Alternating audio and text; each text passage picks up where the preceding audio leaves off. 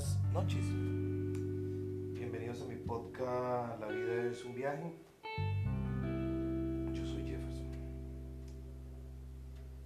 Hoy, casualmente donde laboro, tocó a mi puerta un domiciliario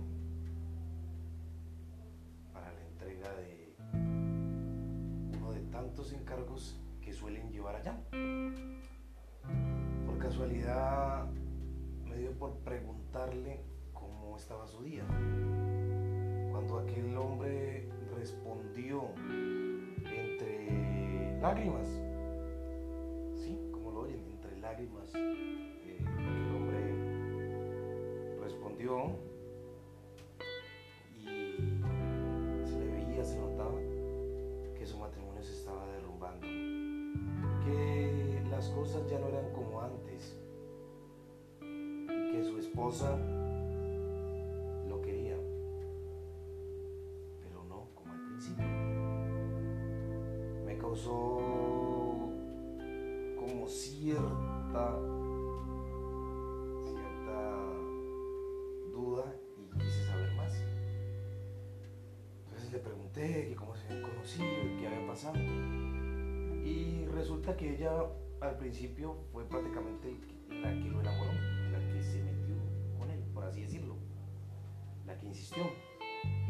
decidió aceptar vivir con ella, pero su corazón y su mente habían estado pensando o habían estado aferrados a otra persona.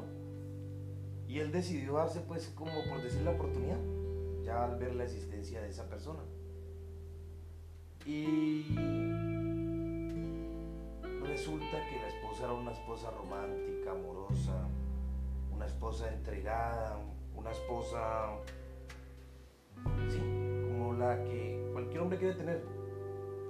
Pero él era un hombre frío, que siempre sacaba pretextos cuando iban a salir, que no le gustaba salir con ella, que decía que llegaba cansado. En fin, colocaba muchos pretextos.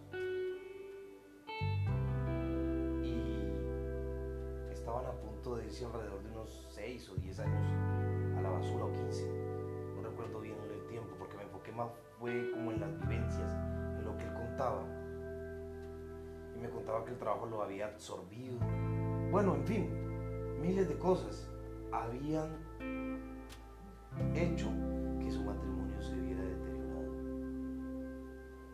Y cabe notar dos cosas.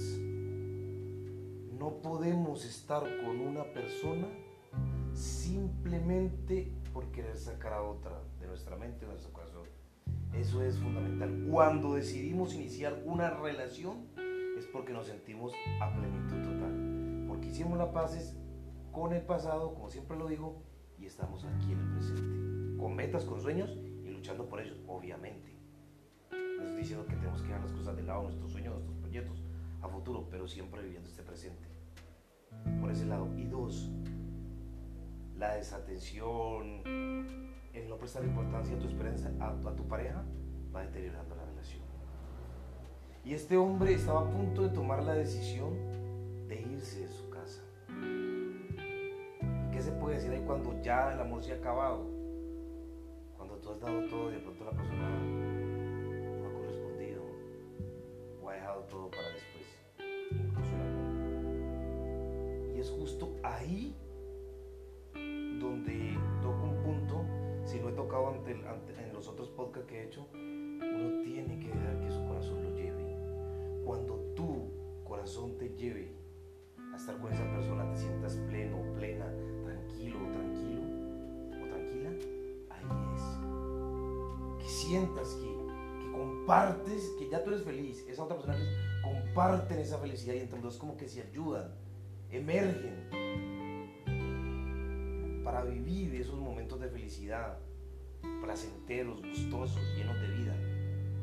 Pero cuando tú muchas veces como que le metes la razón o la lógica y te vas metiendo por meterte, terminas mal. Y tal vez donde esa mujer hubiera escuchado su corazón y hubiera dejado que las cosas se hubieran dado, de pronto no estaría con aquel hombre y estaría con un verdadero hombre que la amara, que la consintiera, que se preocupara por ella.